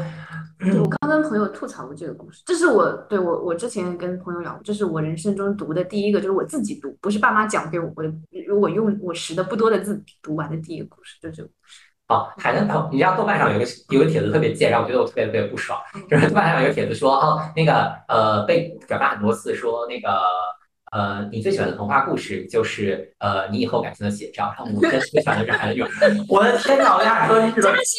真的是的，够了，太可怕了！而且说实话还挺准的，就是天哪，我就躺在那个救人的人里了。然后你要去救人，对，就啊啊对，你要去救人。没有，不是海的女儿的话，海的女儿我带入的是艾丽尔嘛，我带入的所以白雪公主带入的应该是白雪公主，也不是哎，是白白雪公主是主角是救人的嘛？呃，差不不，我觉得艾丽尔现在的角度看都是舔狗嘛，对不对？然后就像那个大鱼海棠那边白发的那个男的，就是最后就是舔狗嘛。然后那个女的，就是为了一个就是见见了一面什么都没有接触的一个一一个男的毁了一个世界嘛，就是这种这种感情观，呃，现在的人已经无法接受了。就是就是当代人，我觉得是不用倒退多久，二十年前绝对可以。大家觉得我就是为了呃爱情而失去浪漫，就我们拿我们拿另外一个作品说，汤显证明的恶魔人。对吧？飞鸟了也是为了感受到爱和感情，毁灭了整个宇宙呀！看的贼感动啊！我我我觉得其实这里面啊，这再跑题一点，跟我觉得还是跟片子的一个成色有关系。像那个新海诚前几年的《天气之子》差不多，但但我觉得比大鱼海棠的我接受度还是要高。是是是，当然当然 当然，我同意。然后我的意思是说，这个是就是这个我们回到主题的话，就是因为群体上面对这个。感情观的演变已经有了更务实的、很明确的转向，所以你说的这件事情才会发生。但是说实话，我并不认为，呃，怎么说，呃，务虚的部分是，就是我我不认为精神上的这种所谓的追求。是可以抛弃的，那就是人类一个正常的需求。所以我觉得呢，可能比如说十年之后，就是大家可能看到的例子，所谓的被纠结的绿茶婊的例子，就是那种特别本分的男的，然后做了已经事业都非常好，然后结果被一个小三拐走。就是其实现在也有很多这种例子了，只不过大家可能以后觉得都是一个是世界无敌大好人做这种事情，然后那就是因为他。精精神上的有一部分一直没有得到释放，对对对。其实比如说像我是一个非常不 judgmental 的人，所以呢，我朋友自己去出轨，就是就是我很不一样，就是大部分的人 都是自己被出轨了，很痛苦的去找别人诉说。我不是，大部分都是我的朋友出轨了，然后就是，然后自己也有内心中很多纠结，朋友们出轨的人也有很多纠结，没想到吧？然后然后来找你诉对，然后因为我是一个非常不 judgmental 的人。就是我我他们，我觉得我觉得真的是生命自己会寻找出路，你知道吗？他们会知道，我有时候跟那些人并不是很熟，然后 所以他们其实自己知道找谁聊是可以的，而找谁聊是不行的。然后所以我觉得像这种，就是那我想说的其实是，其实大家总是有一些自己的需求，像我最开头最开始说到的，有一些需求，一是你可能自己没有意识到，然后也有一些需求可能是你随着你的生长和演变变出来了。然后你现在的对象没有办法满足这件事情，那很多男性，我们回到传统的说法，很多男性，因为他们可能会选择我用不同的女性填补这些需求，而很多女性会选择我用一个男性，他既希望于用一个男性选择这个需求，但这件事情是不可能的。那呃，所以我还是那个意思。的回到一个我觉得很明确的结论，就是如果你以认为一对一的关系，一对一的长期关系是你理想的感情关系的话，那两个人至少都有一个呃意识是，对方不可能在每时每刻都满足你的所有需求，所以你的需求必须要自己阉割掉一些，你就是要接受自己的需求是很多时候不会被满足的。你才能在一个一对一的关系里面继续下去。是，其实你生理上来讲，就比如说女性，她长期处于一个很恶劣的外部环境的话，她会自动闭经，她就不来月经。嗯，或者是打了那个疫苗第二针后 就不来了，有有有有一个月没有来月经，第二个月就来了。所以。看你能阉割多久啊？这个东西其实是你人跟你自己一个很很底层的需求去做做斗争去抗争，然后人在保暖思淫欲嘛。有时候你可能环境较好，你就你你你的那些需求就又浮现出来了，然后你要不停的跟他去打架。就像我今天可能很想吃垃圾食品，那我能不能一直？就像我昨天晚上对，我喝了两两两桶冰激凌，哇，太可怕。嗯，那我但我又想 keep 一点，那我能不能一直憋住？对，然后对我觉得就是这个其实是一个。不，然后不以婚姻关系为前提的两人关系，如果你想要长期，也是一样的道理。就是如果你只把这件事情 focus 在关系上，你不考虑，我还是觉得异性恋很不错。你们有生小孩，你们有爸妈，对吧？就是真的还可以了。它可以 distraction，就它可以 分散你的注意力，不用让你总是 focus 在这个关系上。你是这样讲的话，因为我因为我作为女性，我一直觉得生育它不是一个上天的礼物，它是一个惩罚。但是你这个角度我是同意的，就是当你有一个孩子的时候，你可以不一天到晚去考虑你的老公，你就可以你有另外一个爱的源泉，你跟。你的孩子也是可以产生一个很强的。可是你当时当你上有老下有小，你自己还有工作的时候，你真的很忙。没钱的时候，对呀，没钱的时候没有想到说，我跟老公已经很久没有接吻了，是吧？甚至 fucking cares，对吧？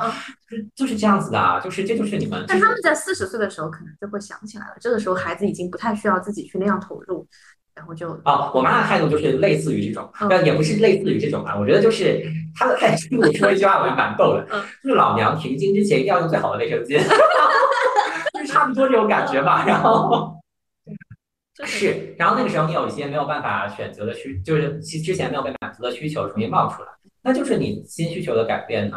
然后你自己也可以，就像我也有亲戚是那种中年丧偶，他就比如说靠旅行，他其实就你也很有不同的方式去，而且我觉得其实老一辈的人的确他心中可能道德感比较高啦，他真的很难哦。接着说一个电影。我觉得很难看，叫《Good Luck Leo Grande》，看了那个吗？就是最近豆瓣评分非常非常高，八点七的影片，叫《祝你好运》，里奥格兰德吧，好像是。嗯。他是 Emma Thompson 跟我忘记是谁，反正一个大帅哥演。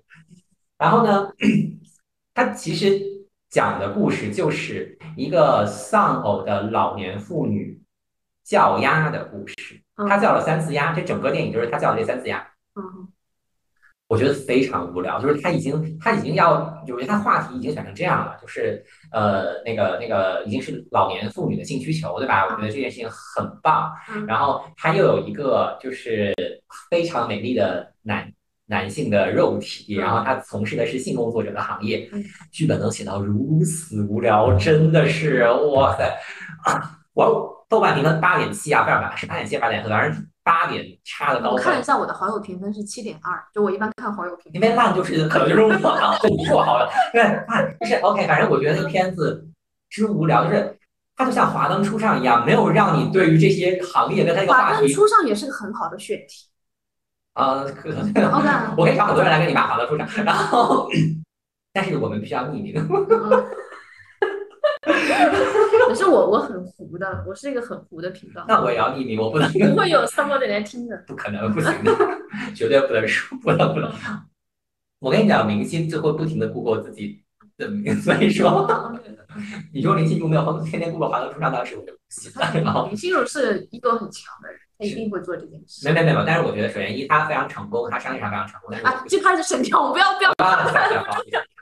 拜拜！我跟你说完，我看那个那个，说说回那个主题，就是，他就是重新解释，就其实说白了就是一个很土，就是你你现在想能想到，就是他终于接受了自己，接受自己的身身体，接受了自己的需求，然后他同时顺便治愈了一个硬加，就是自己背景，因为他们因为那个就一个影片故事单薄到拍不到九十分钟，你知道吧？所以他他硬加了一点，硬硬加了一点那个治愈了那个男性的一点伤痛，就这么简单没了，然后。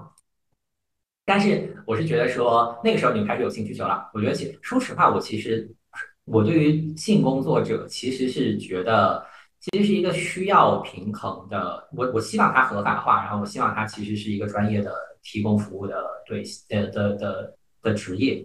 然后我觉得这样子的话，其实对于大家都会比较好。嗯，对于你自己解放身体也好，或者是你交给专业的人来做专业，男性可以去做，女性不要。我觉得。嗯，我觉得这都还好啦，就是这就是最传统的行业嘛。但是反过来讲，其实女性不太需要用钱来买这件事情。女性想要获得性是很容易，当然老年是另外一说。但是相对在某一个年，我我我这么说，我觉得甚至在五十岁之前，她获得性都不太难。OK，哦，反正我觉得那那我觉得说实话，就是你刚才说那个问题，就是她可能中年之后，当所有其他的压力都消失了，想起来了。突然想起来了，然后突然看到了自己很多需求没有被满足了，呃，这就是我觉得一个非常普通的人，然后没有什么特别多智慧，然后会需要面对的问题，然后那他他可能之前甚至都没有思考过自己在年轻的时候其实是割舍需求，他可能就是随波逐流，或者就是觉得按照传统的想法就应该做这些事情就做了，嗯，那我觉得你面对自己的问题其实就是你自己要想办法解决了，就是你看你自己有什么接受的方法喽。你当然可以出轨，就是对我也是用来。他在这个电影里他是有伴侣的吗？谁有伴？就这个女主，她丧偶嘛。啊，丧偶。所以他为了这个右派价值观，甚至让他丧偶。嗯嗯，好吧，那就有点无趣了。啊啊，是很无趣啊！而且他整个电影就是在同一个酒店房间拍了三次，就是可能钱都花在了演员上面。哦，唯一值得看的是男主最后有一个非常美好的裸体，请大家一定要看到，就是今天可以直接看最后。就他，哦，OK，你继续，嗯嗯。哦，没有，我其实是觉得，我我其实是想跟你说需求的这个问题，就是你说的是一个对我来说，呃，很普通的问题。这个其实就是那些我们现在说的那些直男大导拍电影，他现在就开始到他中年的时候，他就开始拍中年危机，他开始回忆初恋了。他前几年没有想到这件事，他现在什么都有了，他发现他可以追求一个纯粹的爱情。是啊，但是他就是有本事拿到钱拍出来。对，然后来恶心大家。是这样了，就是我觉得。然后对，其实也不是恶心大家，一大帮中年男人都跟他很有共鸣，都会很感动。是，其实中年男人不是电视剧和电影的就是主要受众而已，这 是沉默的大多数啊，同志们，中年男人很可怕的。嗯，我觉得就是，呃，我如果想要过得好一点。我觉得我妈就是，我觉得我妈真的非常典型。她真的可能到五十岁之后才关注到自己有很多种不同的需求。她之前都觉得，我觉得她之前有点浑浑噩噩就过过来了这一辈子。她是一个大美女，然后她也很早就跟我爸结婚，然后她也就是很早就生小孩，然后她也没有任何，就她就是非常传统的，就是她也人生没有什么坎坷她，就正常过了。到了五十岁，然后发现啊，其实之前有很多。比如说，他没有在自己最美的时候最瘦，他就很 类似于这种感觉嘛。其实就是他没有让自己绽放最美的光，所以他现在有很多需求，他一定要让自己变得很瘦，让自己变得很紧绷，然后做医美什么这些的。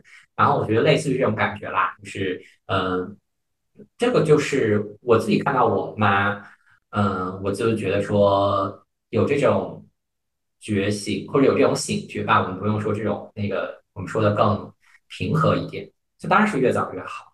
然后，因为说实话，你真的到了那个时候，呃，让你五十几岁，然后已经思维非常固化的时候，我觉得我妈有醒觉，已经不会是一件很彻底的事情。但是话说回来，我的确认为这个世界里可能有就百分之一二，差不多有这种人，都可能不到。女性会更难一点。真的吗？女性会更难一点，因为女我反而觉得女性其实比较关注自己的精神跟心理，就是是这样子的。我我我我特指啊，我特指在性的这方面会更难。OK，那那我觉得那个是那个，我觉得是社会教化的问题。我觉得，嗯，女性很奇妙的一点，我是观察我妈发现的，就是我觉得我妈这种程度的醒觉，是那种你去看精神科医生或者看心理医生没有用的，没用。就是他没有开窍到让人点拨一下就可以开的地步，这就是我觉得醒觉感的问题。然后，但是所以说我其实完全没有推荐他去看过这些人，我觉得他可能会前面花要很长很长一段时间花冤枉钱，然后才那个什么。然后，但反而我觉得男性更加对于我来说，直男，我看我爸，然后。直男，我觉得我很羡慕他们，也觉得他们就是我。我觉得人的优势跟劣势往往真的是一体两面的。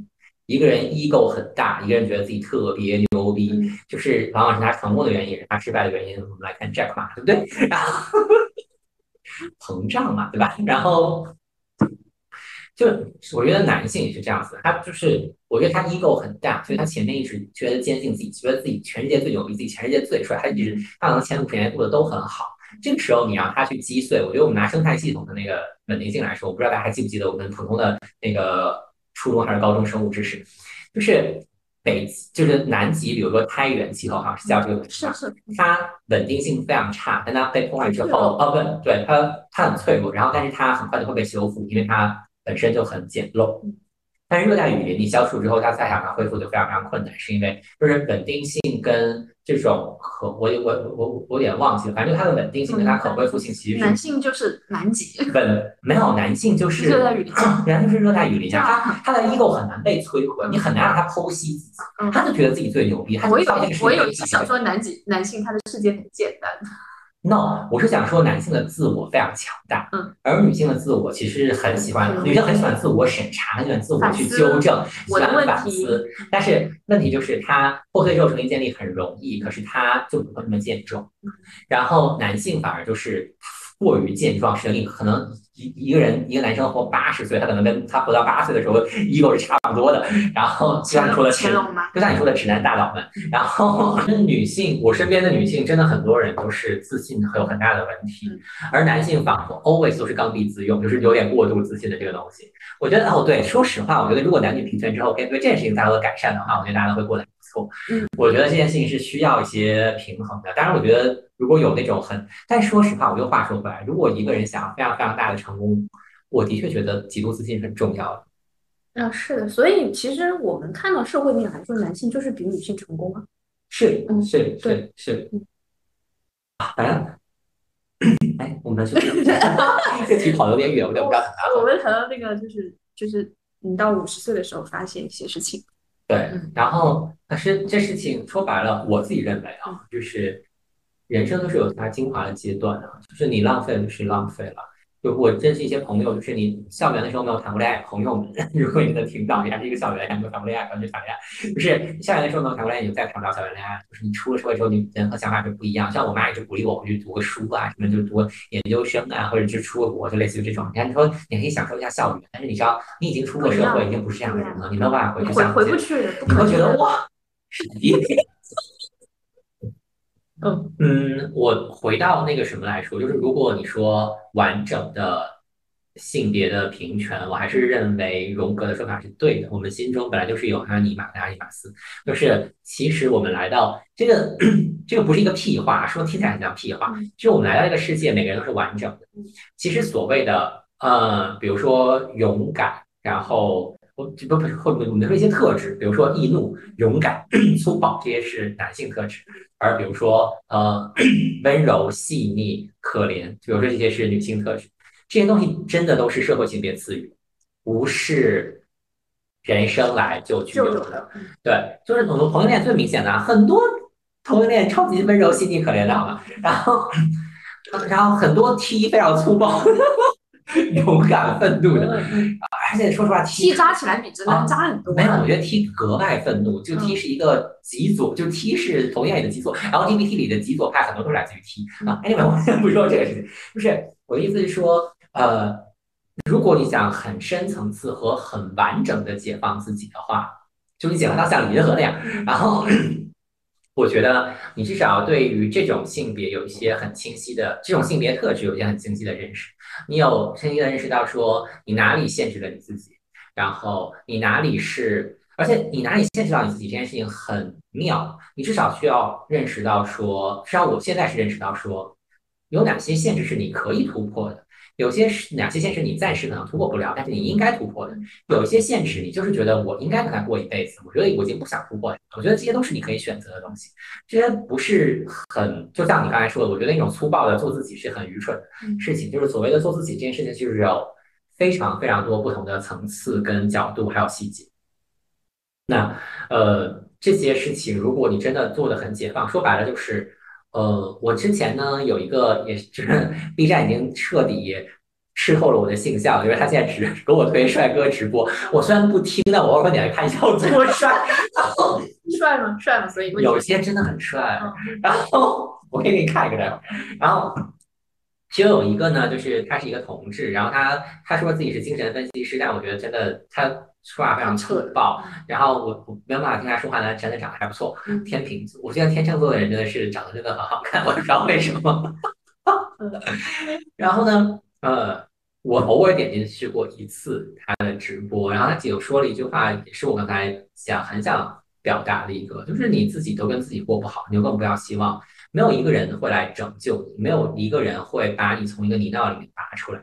就是你要想一个健康正面的关系，只有一个好跟另外一个好加起来变更好，是你们所谓的合适，而不是一个烂而一个好，那个好把烂救起，你们就会一直，你们就会一直陷入到，就像我刚才说那个十七岁、十八岁的小男孩一样，他们互相陷入到这种对纠缠的深渊里，就是这样。嗯，所以就是自己。除了你大学那段以以后，你有过那种产生，就是我跟这个人要共度一个一生这样的想法吗？瞬间，哪怕是瞬间。哦，是这样的，就是我觉得这个想法也分两个层面，我觉得有分感性跟理性的层面。就是我小时候，我大我就是出社会之前谈的恋爱，那心情都是，如果你没有想跟这个人共度一生的冲动，你为什么要跟他谈恋爱呢？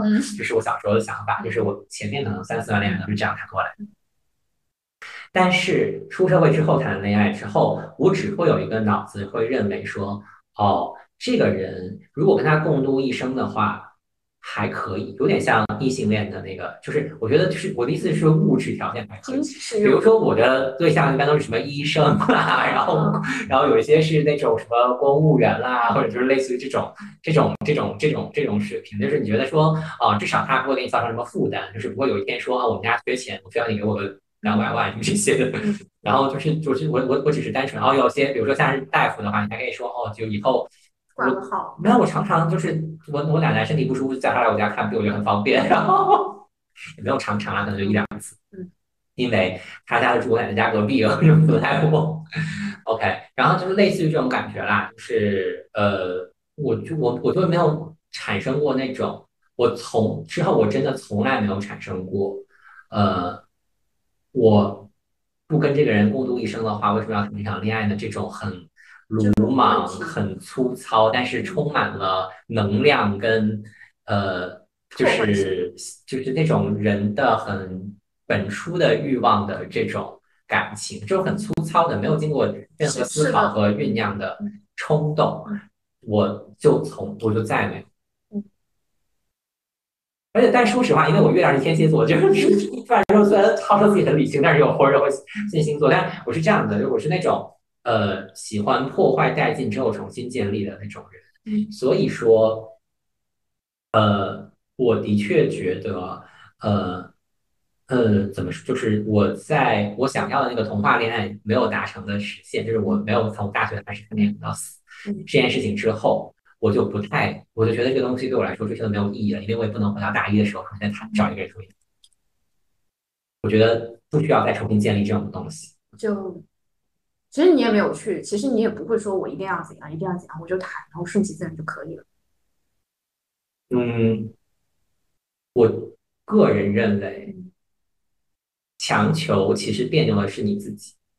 就像我刚才说的时候，就是就是。你知道这个人没有办法满足你这个需求，就是其实因为因为很多人他他即便在大学以后，他仍然会产生一个强烈的判断，他觉得他可以。其实你你没有这个判断，你会你一眼就知道这个人不可以。其实，呃，我不是说可不可以，我是说我没有冲动，我只是说条件上可不可以，不是说我就是条件上可以，但是其他好像。情感上，我只是没有那个冲动，但是跟他过一辈子，如果真的就过着过着就一辈子了，我觉得也可以接受。但我也没有很向往，我没有觉得这件事情非常美好。嗯，这个是我觉得对，所以我我就是因为觉得没有这，我没有觉得这件事情非常美好，所以我不追求。那那会不美好？不会不美好啊，就还好。就像你给我一千万，我不会觉得不美好，但我也不会感激你，我会觉得没什么钱。嗯，反正就就过呗，就就这种。对啊，他对我来讲是一个你好，你你适合结婚。我是适合结婚，你是老结婚是这样子的。我跟你说，呃，我本来我们是有一个真实的打算，是呃，我就刚才有提到的那个跟美女谈恋爱的女同性恋，然后其实我她不是中国人，然后所以其实我们两个人本身是想过说，哎，要不要？比如说最最近不大家都想说移民嘛，他说你要不要跟我？就是我们认真的讨论过我们两个结婚。然后，而且我们两个结婚已经很酷了，我们两个都是很神经病，我生出来小孩已经超酷。然后，但我们后来就是，但当然他现在也有一直都有这样的想法啦。然后，我觉得说白了，我想到这样的关系，我觉得很棒，是因为当你一段婚姻是纯粹的合作关系的时候，嗯，你就会觉得说，呃，至少就像你刚办一个企业好了，就像你平时看初创企业，他们刚开始的时候都会觉得这个。事情还是可以的，对，肯定是可以的。哦，我再回多多多讲一个事情，我真心认为，呃，两个人的感情生活跟工作非常非常非常相似。我应该把之前表达过这个观点，就是首先一呢，最开始你们认识，对吧？机缘巧合认识，其实你工作机会也是机缘巧合得到。然后呢，你会当然你一定会觉得这个新的工作机会对你来说，啊，好像很有长远的发展，然后一定比现在的情况好很多，然后所以你才愿意跟这一个一个工作机会，就像跟一个男人一起，然后。我我决定先跟他在一起，就要给你入职，就跟你们开始谈恋爱是一样。然后呢，你刚开始的时候一定会有一个非常甜蜜的蜜月期，我觉得很不错，你工作非常有激情，然后你的那个谈恋爱谈的也非常非常好，就这样这样这种概率。然后慢慢的就是你自己的成长跟你的发展，还有你自己的各种想法，跟这个公司对你的需求，跟公司的发展，跟整个大环境的东西有各种各样不同的不同。就像你们两个人的关系，就会随着你们两个人的变化，慢慢有新的冲突跟新的矛盾需要解决。当这个矛盾不可调和的时候，你就需要离职，然后 你就像我们需要分手。嗯，然后，所以我的确觉得，我们说一个正面的事情来。我觉得，就像一份工作而言，一个人可以伴随你人生的一个小小的阶段，哪怕只是几个月，其实也是一种缘分跟成长。其实你也没有说什么错啊，或者什么这些的，就是因为我个人，因为的确是我是一个追求人生体验的人。就昨天晚上我说为什么不移民，然后我跟他说你不觉得就是不移民，然后在这边看到就是中国社会的变迁非常有趣。然后我们也是在一个历史的大变局的。对啊，对啊，如果你离开了这个场域，其实你就没有办法感受到这么多魔幻魔幻的事情，对吧？你跑去瑞士，你要现在瑞士待拿一个小屋天。挤牛奶、吧，种地，然后或者做点什么乱七八糟的工作，然后你就永远当是一个中产阶级，你过得也不错，这样吗？难道？所以，对我觉得其实是这样。对我一个追求体验的人而言，我的确觉得任何人，无论是经历好还是经历不好，能够陪你走过人生的或长或短的一段时间，都还是一种缘分。就是你都还是对这个人心怀感激。就是对于我来说，我从来不觉得我分手之后就不爱这个人。就是。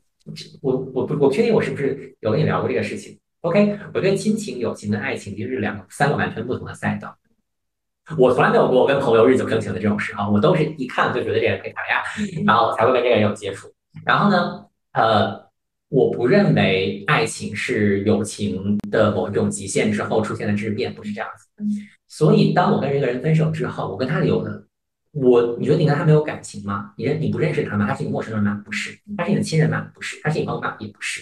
可是他就是你过去的爱人。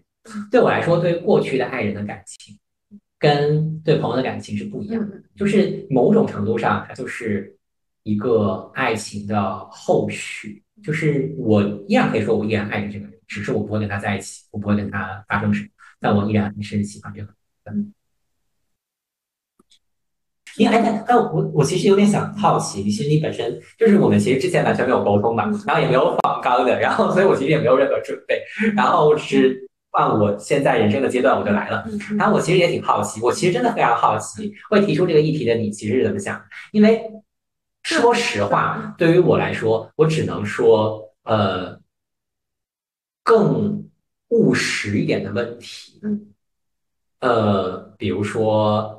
嗯，我今年三十岁，然后我是一个女生，然后我呃，就是我谈恋爱也好，或者不谈恋爱也好，我要怎么做这种事情，对我来说，嗯，没有一个 general 去。我觉得我这几年算是有一个重大的成长吧，就我从那个圈里出来了，因为呃，因为我终于意识到，就是我不是，也不是终于意识到，就是我明确的，我以前没有想过那件事，因为一个女生不到三十岁的时候，她其实不会天天去。你到三十了吗？我我到了，我比你小一岁啊。你才比我小一岁啊！看来我们关系还是不是很亲密。没有没有没有，我连我室友都不知道多大。我今天过生日才知道我室友多。今天我室友过生日才知道。就我的意思是，你在二十五六岁时，不会一天到晚想婚姻对自己意味着什么，你不太想这件事情，你还只想谈那种很浪漫的恋爱。就是这个事情，就是我到现在才想的比较清楚。我以前可能只是懵懵懂懂，就觉得随便搞搞就算了，但不会去想这件事情嘛。我也不会想我自己三十岁以后、四十岁以后、五十岁以后、绝经以后我要。怎样过过我孤独的老年生活？我二十五岁，我不会想这些事情的。那我现在我就要去想，我是不是需要一个人？我哪怕我没那么爱他，但我还是要跟跟我一起陪伴我啊。我们有个老伴儿啊，就这种这种，我我会想嘛。但我就是你逼着你去一步一步去想，后来我觉得好像也不是一定要那。那其实这事情就已经，那如果你真的痛快的这样认为。打从心底下透而且而且加上这件事情不会困扰你吗？加上我们俩的一个共识，就是其实中老年男性是很可怕的。嗯，对，就是在这方面，我是一个 gay 里的直男，就是无论年纪多大，都是喜欢二十出头岁的小这是一方面，再一个方面就是说，一个是你情感的不忠，再一个方面就是说，呃，女性一定会成为他的老妈。中不中和老不老妈，我觉得还好，我只需要他给我一些情感价值。哎，我觉得是吧？就是我觉得中老年男性总是你要，就是反正就是我觉得人呢，总是要反思一下自己对对方的。这说实话有点那个什么，我的意思是，但是其实也是真的。我觉得你是需要知道自己对对方有没有价值，嗯，你要反思自己对对方有没有价值，对吧？那中老年男性在我看来，就除非你有很多钱，的确是这样子的，或者你真的是有很多人生智慧，就是我真的觉得你很棒。然后否则的话，我的确觉得说，那你的价值在哪呢？就是你情感价，你也不美。然后，当然，他也就是在我自己看来，就是我也有中老年的，这也不是中老年，就这也不是中，反正四十几岁算中老年了吧。然后的男生，然后当然因为同志，但是他们都会比较好看，他们不会到不好看，但也没有，但一定没有二十多岁的男生好看呐，一定的。然后那他们有没有自己的那个？对我来说，有没有这个价值去去跟他们？发生比较亲，就是更亲近的关系，对我来说其实就还好，就是我没有看到我跟他谈恋爱或者怎样的快乐在哪里。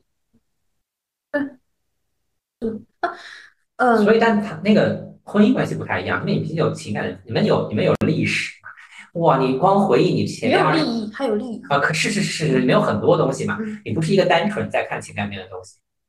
嗯。对，这个是你到了你经历了二十年婚姻以后你会产生的。但其实你在没有进入婚姻之前，你就会你就不需要考虑这个东西，你就要想这个人有没有价值，我要不要跟他结婚？呃，我觉得每个人会结婚的理由是不同的，但是的确有很多结婚的人认为结婚是需要一时冲动的。所谓一时冲动，就是超过你想的这个东西。就是我我我我不确定，因为没有人跟我求过婚，然后。然后，但我觉得我跟你心态差不多，就是我的确是，就是有人来跟我求婚，我也是不会答应的。我就说为什么要结婚？我现在，我现在反而是变成了我以前前男友那个心态，就是说我们结不结婚呢？现不现在有什么有任何真的区别吗？其实真的是没有。而且对于我来说，我心态上也没有，我也没有觉得说我跟你结了婚之后，我们两个人的人生会共同走向一个新的地步。那我突然觉得，就是你说的，就是说，其实作为一个异性恋，然后他可以不用太多的去。审视这些东西，他可以非常粗糙的决定，不去问为什么，我就是要这样，然后我就进去，也挺好的。啊，是啊，我同意啊，就是人类一定要保留自己简单的快乐。就是我非常，我特别羡慕追星的人，你知道吗？你知道看到一个人的照片就开心，他说哇，这是谁样的？如何简如此简单的开心方式，真的太可怕了。像我昨天看了一部电影，我觉得一百分钟的电影都浪费我时间，就是 我觉得那个电影可以直接变成一个三十分钟的短片。我我两年前喜欢阿云嘎，然后后来我就陷入了一个冷淡期嘛，就是不会像那样每天去 follow 他的信息嘛。但我现在偶然。比如说有朋友转给我，哎，他他他们知道我喜欢阿勇感，转给我一张照片，就开始好帅，好开心啊！是是，就瞬间变得很幸福。是，我觉得简单的快乐就是要保留，就保留。就当然，我觉得说实话呢，做婚姻这个决定的时候，是不是要这么简单粗暴？简单粗暴是不是一个最好的方式？我觉得不一定。当然，就是当然，是不是好的方式是以结果论还是要怎样？我觉得这个事情也很需要探讨。因为它，你，因为你这个话题其实蛮大的，然后而且有各种不同的层面嘛。然后，但是呢，我觉得有一些简单可以让你快乐的方式，比如说对我来说，彩虹糖就是我真的最简单的快乐方式。我好喜欢彩虹糖，我最喜欢的方式就是哦，我喜欢彩虹糖的费列罗。虽然费列罗有植物氰化油，但是你还是会吃。那对我来说有两个很好的方式，就是我把彩虹糖一包全部都拆开来，把不同颜色分开，然后从我最讨厌吃的绿色开始。然后到我最喜欢吃的，我我接着哦，我最讨厌吃的是橙色，sorry，我最讨厌吃的是橙色。然后呢？然后是紫色，然后绿色，然后我红和黄会有不同的时候喜欢吃，我不喜欢吃。OK，然后就是最喜欢吃跟第二喜欢吃两个人会不太一样。我我把那个东西都吃光，然后让自己整个嘴里面是色素，然后就是快乐之一。另外就是费列罗，费列罗就是一个，我可以一个人吃三十几个费列罗。然后然后就是我吃的方法就是一层一层把它剥开，然后费列罗是有那个一层一层，然后现在会剥开那个有针有碎碎粒的那个外皮，然后它有一个类似饼干的那个那个样子的地方，你要把它扒开，把它扒开之后两半之后两。来，那那个饼干其实最难吃。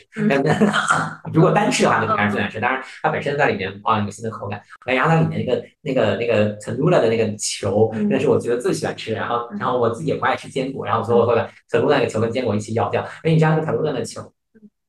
那时候一圈一圈一圈一圈的，然后我的快乐就是把那个打开之后，你看那个一圈一圈的非常的完整，然后没有任何的被破坏，这就是我简单的快乐，就这样，就是这就是这就是我觉得很难得的那个方式。就比如说有一些漫画，我不不忍心读完，就是因为我觉得哇，再找到一个读完找不到了，对，就是。所以，真的，我人生过得快乐一点，就是是有一些方法哦。如果想要做人生的话，书本嘛是以人生如何幸福快乐为目标的。然后，如果是大家是以这种心态为目标的人，可以去看书本。我我觉得还不错。我觉得稍微可以，就是有一点结论性的东西，就是你你虽然是一位同志，但是我觉得你在任何意义上都不算一个呃典型的同志。不是怎么讲，就是大家认为同志是一个弱势群体，但你不是，你在任何意义上都不是。我不是，只是因为我家比较有钱。啊，这个很重要。以及你是个是啊，对，我是男性，我家比较有钱。有钱的男性在中国，就是我教育背景又很好，就是这样啊。对，所以对，就是你对婚姻和关系的理解，就是其实你不会吃什么亏。你你这次你能吃到什么亏呢？嗯，你就付出，你也是很有底线，你也不会就是被对方分走几百万，你也就是仅此而已。嗯，呃，对，但是我顶多，呃，对我顶多就是受情感，我就 我最最那什么的就是受情感的伤害。但是你要硬说的话，其实我觉得大部分人都是这样的，跟你有没有钱没有什么区别。嗯，是还是有一点区别，就是其实也是一个。你有没有钱，你连被骗走几百万的资格都没有。但是但是他会把他自己的就是整个一个，就是当一个人他，因为你的环境很好，你的教育环境也很好，然后包括你的你有一个这样的一个基础，其实正是因为如此，你会更。更介意就是被剥夺走一些东西，但是如果一个人他可能其实从来没有人告诉他这些事情，他一直就是一个很简单的。我要说的话是这样子的，如果我觉得你要想要这个结论的话，我自己的感觉是，因为我从我从小时候我很小很小的时候也是一个不自信的人，我其实就像跟你说，过两年前跟现在其实也不一样。然后其实就是我我大学的时候，现在看大学的时候写的校内状态，觉得自己是一个大傻逼吧，一样的道理，一定是的。然后呢？就是我也是经过了这些年的成长，嗯，渐渐把自己成长成了一个我自己觉得比较完整的人。就是我觉得很多人单身久了，一是因为你习惯单身生活，第二就是你其实不需要另外一半去完整你自己，你自己。已经，你把自己内心中的男性跟女性特质都释放出来，其实你并不需要另外一个人去填补你的任何的空虚和帮助你做任何事情。然后呢，同时我也，就是我因为之前也是因为受到伤害，所以你每次受到伤害，总是想，像我这种还是对自己还挺狠的人，我还是希望有成长跟让我消除一些我性格或者精神上的弱点。那也是因为我也谈了很多次恋爱嘛，然后就是我也被傻逼老板们伤害过很多次啊，然后等等等等这样的原因，然后呃让我成长起来，然后当然也有，我当然当然我觉得家庭是很重要的事情，然后让我变得呃是一个，因为看下其实是一个内心很强势的人，不是不换换换一个换比较好的词说哈，就是一个内心还还是挺强大完整的人吧。嗯，健康的人对，是一个比较健康，就是所以这个时候你就没有一点伤风感冒就会觉得很就会丧命，对，就会丧命，就是过去了，扛一扛就行。所以我其实真的本来你跟我聊这件事情的时候，我自己有一个很浅的概念，就是也是挺丧的。嗯，对我我又不丧了，我不是跟你说，不是我我自己是不丧，我自己是一个。很冷漠的态度，其实就是我是觉得我是一个很理性的态度，不能说我一个很冷漠的态度，是一个很理性的态度。但是我觉得对于大部分人来讲，我我所谓的丧是指的我的结论是，对于大部分人来讲，呃，你们就只能在欲海中浮沉中，欲海中 浮沉挣扎。然后你们有没有开光和开窍上岸的那一天，真的是凭你自己的资质，然后和你自己的机缘，这件事情就是呃没有一定的。所以其实。这种情况下，而且大部分人都没有，对不对？我觉得最丧的就是因为绝大多数人都不可能有，你那就一辈子这样挣扎的痛苦吧，就是这样吗？嗯，过着自己无法自洽的痛苦的人生。我觉得大部分人其实是这样的。你想，连我这种家庭幸福的，我妈到了五十岁都发现自己这那那这，对呀，丧失的东西。就啊，我姑什么这些，就是我真的，我我真的是家庭非常幸福的一个人。我后来才发现，我是上了高中之后才知道，原来还不是这样。然后我上了初中，同学说，哇，我有同学爸妈离婚了，好可怕。就是，就是我不是我爸妈现在他们快，我妈我妈已经快六十岁了，就好今年嗯明年六十，我爸我妈还是会牵手出去吃饭逛街的。然后我后来才知道，原来这样的人，这样的家庭非常非常少。这个这个 ending 怎么样？就这样。就叫怎样的 ending，丧丧的 ending，是真的还蛮我我想想啊，呃，但哎，会积极一点 ending，就是说这种情况下，婚姻是一种保护，就帮他人不会做选择的时候，就把那些选择都拿掉。我觉得比较积极的 ending 是哦，我想到一个比较积极的 ending，我觉得是当你没有办法想问题想的非常透彻和深刻的时候，你去当一个。就是每次都被外在的目标去 drive 的人，就是一个传统商业片，你知道吗？你又做不了文艺片，我不知道这个观众会不会听得懂。你做不了文艺片，然后就做一个商业片。商业片就是从外面一直在推动，你不需要什么内在的推动，你外面就是有任务，不停的有任务，不停的有任务，他们知道没有？后面后面就有结果，然后这一辈子就过去了。你反正你不用细想，你一辈子也过去了，也是从活到死，就是差不多。你觉得你充实？你自己选一方面是突破桎梏或者更自由怎样，但是另外一方面你的风险也是会很大的。然后你要承受一个很大的压力，如果你不能承受这些，那就不要承受，就不要选择。呃，或者我这么问，或者我这么说吧，我觉得没有，我觉得他不是不要选择。有些人，大部分人真的是没有能力选择，就是因为他没有办法开那个窍，他没有办法去从从一开始就没有办法面对自己的需求，他当然没有办法掌握自己和别人的关系。但是没有这件事情。也可以，就是它让你不用思考那么多，就像你说的，不用为自己负责这件事情，某种程度上是幸运，就可以抱怨社会，就像你保留了一个简单的快乐是一样的道理。好，鼓掌，鼓掌，happy happy ending，还是以前是，结束了。